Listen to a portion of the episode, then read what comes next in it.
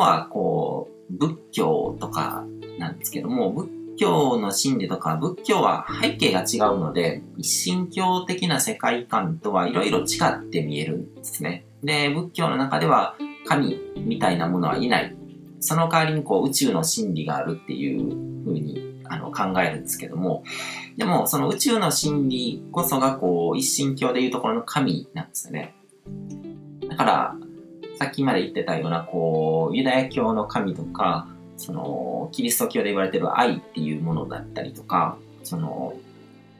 まあ、イスラム教のこう、アラーの神みたいなものをこう、宇宙の真理として表現してるのに過ぎないのかなと。ただそこに、あの、変な、こう、うん、どういうんだろう。こう、明文化された戒律とか、一般の人が従うべき、こう、ルールっていうものがないんですね。契約っていう概念がないので、で、あの、仏教の中で出てくる仏とか仏性みたいなものも、神の性質である神性のいろんな要素をこう、概念、ラベル化したものだったんですね。うん。で、まあ、仏教自体も他の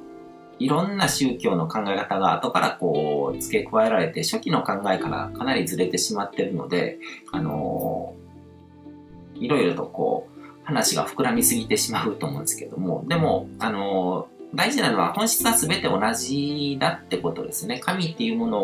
をどういうふうに捉えるかとかによって、その宗教のこう性格っていうものが変わってくるし、で、本当にそのいろんな宗教を信じてる人も抽象度の高い人っていうのは他の考え方っていうのを受け入れながら自分の世界観を土台にしながら他の世界観もこうあの、理解して自分の世界観の中に受け入れる。だから、あのユダヤ教の本当に賢い人っていうのは、仏教で、を信じてる人たちの考え方は、これはユダヤの神とか、こう、ユダヤ教の中では自分の世界観の中ではこういうことなんだなっていうふうに、こう、翻訳ができるんですね。翻訳ができないと、あの違うことを言ってるみたいな感じで、あの敵視してしまったりとかするんですけども、他の宗教とか他の神の教えとかを知ってる人も、あ、これはうちで言うとこのこういうことだなって翻訳できる人っていうのは、あのー、違う宗教背景、宗教的な背景を持ってる人とも融和していけるので、本当に抽象度が高い人っていうのはどの宗教を信じてても多分そういうところにたどり着いていってるんですね。うん、で、えっ、と、あとは神道とかのこう、八百万の神とか、なんですけども、日本人にとって神様っていうのは、こう、身近に感じられる親しみを持てる存在なんですね。だから、その一神教の神様みたいにこう絶対的な存在とかじゃないんですよ。で、日本人はこう、あの、目に見える表面的なものを全てにこう神を見るっていうことをするんですね。うん。だから神っていうものはその、表面的に見えるものをちょっと奥にあるものっていうぐらいのイメージなんですよ。で、その奥により集まって、こう、絶対的なものがあるっていうところまでは考えないんですね。うん。で、だから、こう、目に見える表面的なものにまで神様を見ることができて、だから物を大事にするとかもったいないとかっていう感覚があったりとか、その、自分の仕事にすごくこう、魂を込めるような心を込めるっていうこともできるし、そういうメリットの部分もあれば、あの、逆にこう、表面よりちょっと先を見るぐらいで、こう、深掘りをして物事の本質とかそういうものを考える習慣がないので、抽象度が低くなっちゃうんですね。国際的には、こう、他の国とかに利用される、こう、外交ベタというか、うん、お人よしな国の、国としての人格がもうお人よしな感じになっちゃうんですね。うん。だから、日本人のこう、抽象度を上げるというか、こう、本質的なこととかを考えることのできる日本人を増やすっていうのはすごく、まあ僕の中では、こう、大事なことなのかなっていうふうには思ってますね。別にこう、民族とかこう、その、国の国民の考え方のレベル的に低いっていうわけじゃないんですよ。でも、なんかそういう部分の違いでなんかちょっと損してる部分もあるのかなっていうふうにも思うので、うん、だから、あのー、そういう本質的な部分までこう考えられる人を増やしたいなっていうふうには思ってますね。で、まあ、神っていうことについていろいろ語ってきたんですけども、まとめると、すべて根っこは同じものっていうことなんですね。その宇宙が存在するその根源の部分を人の視点で見て、こう、神っていう言葉で表現してると。で、抽象度をこう、高めていった先に神っていうのがあるので、でも、そうなると、結局全てのものが神っていう言ってもイコールになると思うんですね。うん、だから、例えば、抽象度っていうので考えると、さっき、あの、科学、化学の話とかしたんですけども、あのこう、物質を分解していくと、原子っていうものにたどり着くと。じゃあ、すべてのものは原子だって言っても間違いじゃないわけですね。僕も原子でできてるわけですよね。うん。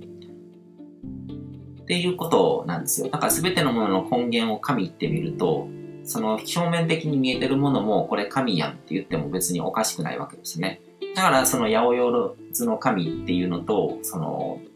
あのー、一神教でいうとこの神っていうものを同じって考えてもおかしいことではないですね。うん。うん。だから神様っていうのはそういう感じのイメージですね。で、えっ、と、あと、最後にちょっと補足で、まあ質問も来てたことなので、ちょっとお話ししようと思うんですけども、あの、霊性っていうもので、その魂の、あの、性質とか、霊、スピーチャリティみたいなものなんですけども、その、霊性が高いとか低いとかっていうことをよく言ったりとかするんですけども、それもね、その、そこになんか変なこう、権威性をつける人が多くて、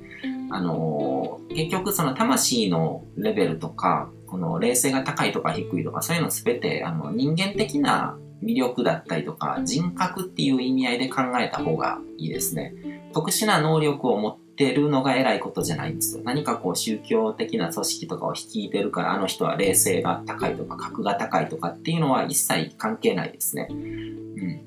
あくまで人、相手の人間性ですね。スピリチャリティとか目に見えないものっていうのは、まあ、目に見えないっていうことは、こう、心の部分、領域とかそういうもののことを言ってるわけで、冷静が高いっていうのはすごくこう、やっぱり人格的に優れてる人っていう意味なんですよ。うん、で、そこを見ないからみんなこう、コロッと騙されちゃうんですね。冷静が高いって、自称冷静が高い人格的になんか低い人になんか利用されちゃうっていう感じですね。うんで、あ仮にこう冷静が高いって周りの人から言われてる人であっても人間的に人格的に問題のある人の言うことは一切聞く必要ないんですね。うん。スピーチャルみたいにこう目に見えない世界の論理を使ってこう相手の恐怖心とかを利用してコントロールしようとする人っていうのはまあ言ってみれば人間的に最低な人なので相手にしなくていいと思うんですよ。うんだからそこの部分を見てほしいと思いますね。肝心な部分はすごくシンプルで、本当に人間的に人格的に尊敬に値する人なのか、うん、そこをしっかりと見極めると表面的な部分だけじゃなくて、その人の本質っていうものを、本質っていうのは行動とか、そういう端々に現れるものなので、しっかり観察すればわかるんですよ。そのフィルターをかけて、この人はすごいっていうフィルターで見たら全部そういう風に見えちゃうけども、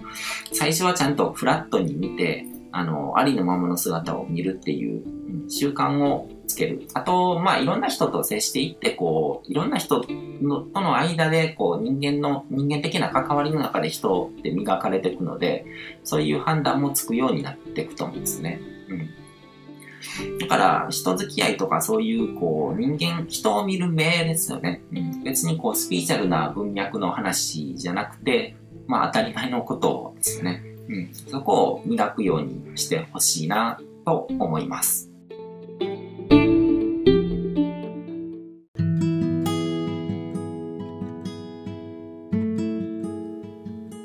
今回も最後まで聞いていただいてどうもありがとうございます。チャンネルの説明ページの方に僕が提供している悟り式コーチングの最初の2ヶ月分を無料で受講できる案内があります。ゴール設定とアファメーションについて詳しく解説してるんですけども、僕自身もこれらのことを本格的に取り組み始めて、で、それで大きく人生を変えたという経験があるので、あの、まだ受講したことがない方であったりとか、このタイミングでピンとくる方はぜひ登録して体験してみてください。また、僕がどんな人間なのかを簡単に知ってもらえる2分ほどで読める会員プロフィールのリンクも貼ってます。僕自身がインターネットを通じた出会いによって自分の人生を大きく変えたので、この出会いがあなたの人生を変える良いものになることを願ってます。ではまた次の放送でお会いしましょう。